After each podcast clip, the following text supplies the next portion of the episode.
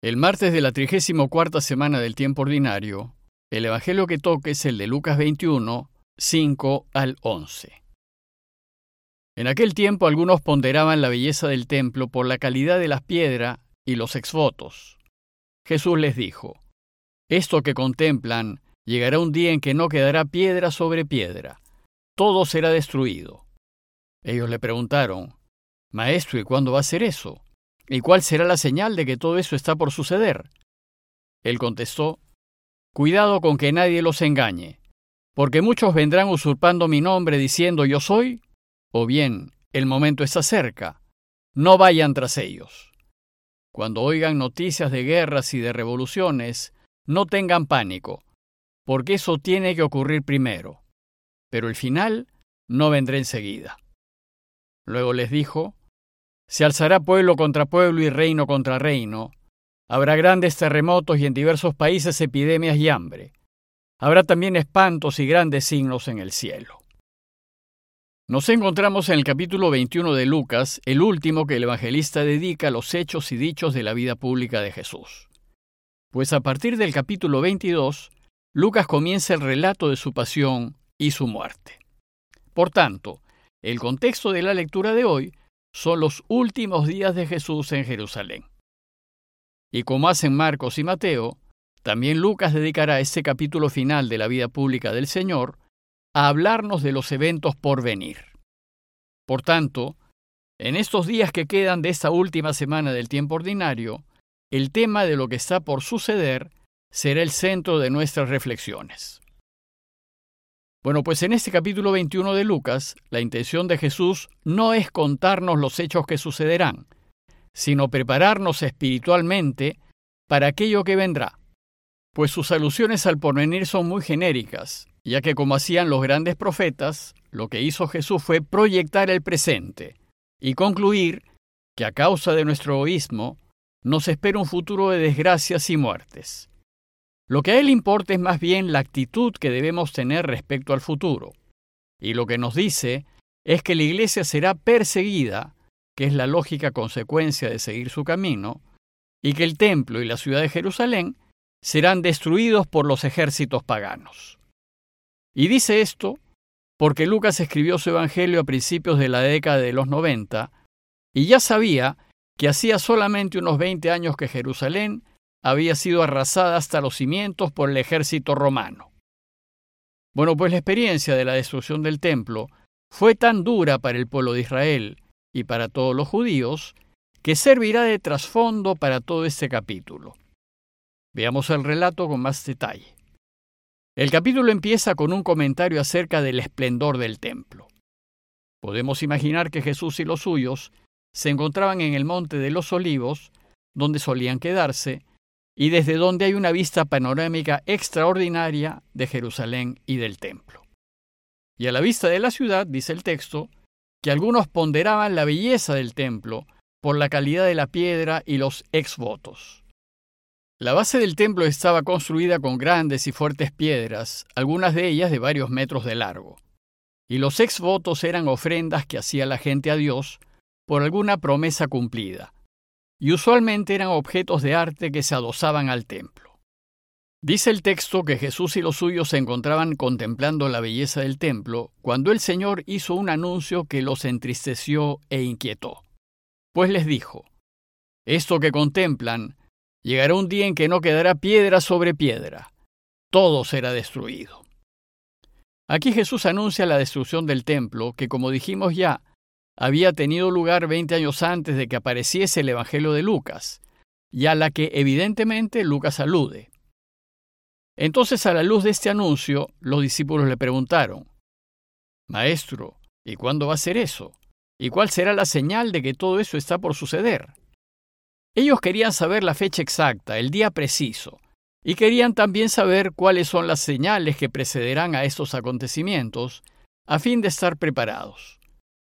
Pero Jesús no responde a la pregunta por el cuándo, pues para él nadie sabe el día ni la hora, pues el futuro no existe, lo creamos nosotros en las decisiones que tomamos. Sin embargo, sí responde a una inquietud que estaba muy extendida entre el pueblo, y eran las expectativas cada vez más crecientes de la llegada del Mesías. Si bien el pueblo siempre esperó la llegada del Mesías, había épocas en que esa espera se hacía más intensa, y esas épocas eran los momentos en los que el pueblo pasaba grandes dificultades y sufrimientos, como por ejemplo en épocas de pestes, de sequías, de invasiones y de pobreza. En esos momentos el pueblo pedía a Dios con más insistencia que envíe pronto a su Mesías para que ponga fin a esos sufrimientos y devuelva a su pueblo la paz. Bueno, pues a causa de la invasión romana y del enorme sufrimiento que esa supuso para el pueblo, la generación de Jesús esperó con mayor intensidad la venida del Mesías, y el pueblo, en su desesperación por la situación en la que vivía, veía Mesías por todos lados. La investigación histórica nos dice que en esos primeros 30 años del milenio surgieron varios caudillos que se levantaron contra los romanos y que la gente pensó que eran el Mesías. El pueblo también pensó que Juan Bautista lo era. Pero Juan dirá que no lo es, y más bien nos dice que detrás de él viene otro, que es mayor que él, que sí es el Mesías esperado. Los discípulos más cercanos de Jesús lo reconocieron Mesías. Sin embargo, muchos se resistieron a hacerlo, pues no entendían cómo él podía salvar al pueblo de los romanos, ya que era contrario a la violencia y no tenía ni siquiera dónde recostar la cabeza.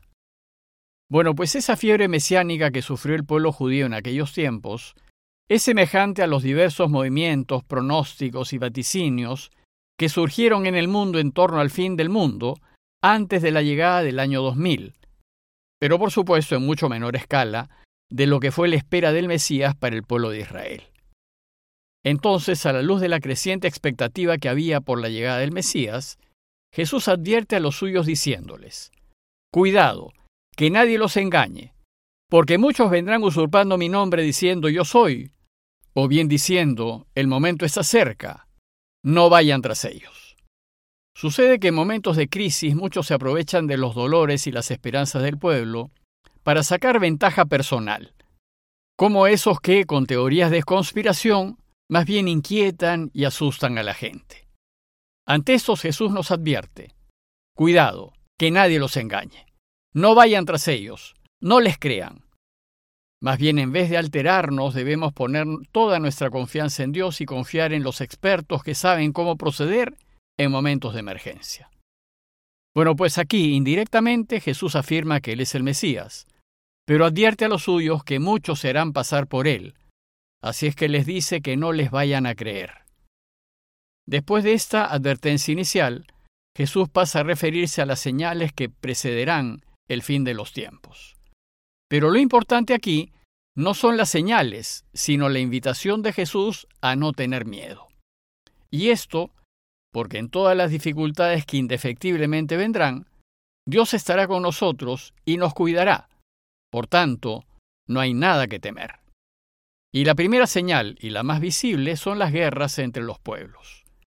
Dice el texto que cuando oigan noticias de guerras y de revoluciones, no tengan pánico.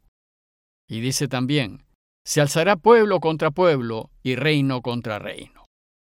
Sabemos que los levantamientos, las guerras y las revoluciones han sido una constante en los dos mil años que han seguido a Jesús, y desgraciadamente hoy aún continúan en varias regiones del mundo. Y somos testigos del sufrimiento de la gente en muchas partes de Sudamérica y África y partes de Europa y Asia por la ambición y la necedad de algunos. Sin embargo, Jesús nos dice que esto tiene que ocurrir primero, pero el final no vendrá enseguida. La segunda señal serán los grandes terremotos y en diversos países epidemias y hambre. Muchas epidemias y pestes han azotado a la humanidad en los últimos dos mil años. Recientemente hemos sido testigos directos y tal vez víctimas de la epidemia del COVID. Además, a causa del cambio climático, somos testigos de inundaciones y sequías en diversas partes del mundo. Y finalmente Jesús anuncia que habrá también espantos y grandes signos en el cielo. En fin, el Señor nos anuncia que la humanidad pasará por muchas dificultades, pero, dice, el final no vendrá enseguida. Bueno, pues lo importante no es tanto lo que sucederá, sino más bien cómo debemos vivir y proceder en medio de todas estas dificultades. A nosotros, a los que lo seguimos, lo primero que nos dice es que no tengamos miedo. Y afirma, cuando oigan noticias de guerras y de revoluciones, no tengan pánico. Y la razón para no tener miedo es que Él está con nosotros y nos acompañará. Y como buen pastor, cuida de los suyos. Por eso, a mi juicio, esto es lo que hay que rescatar de esta primera reflexión acerca de las últimas cosas. Reflexión que continuaremos en los días que vienen. Por tanto, a manera de conclusión, los invito primero a no dejarnos engañar por falsos mesías y profetas que han surgido en el pasado y que surgen y surgirán. Pues ya sabemos quién es el verdadero Mesías, y solo a Él hay que escuchar. Sabemos también que Él nos protegerá de todo mal, pues Él es nuestro único Señor. Y segundo, que no nos angustiemos ni nos preocupemos ni tengamos miedo al futuro. Sin duda habrá situaciones difíciles que tendremos que enfrentar, como las ha habido muchas veces a lo largo de la historia. Esto significa que debemos ser previsores y tomar siempre las precauciones necesarias, pero convencidos de que Él siempre está a nuestro lado y que saldremos adelante, pues somos de los suyos, y si seguimos su camino, nunca nos dejará.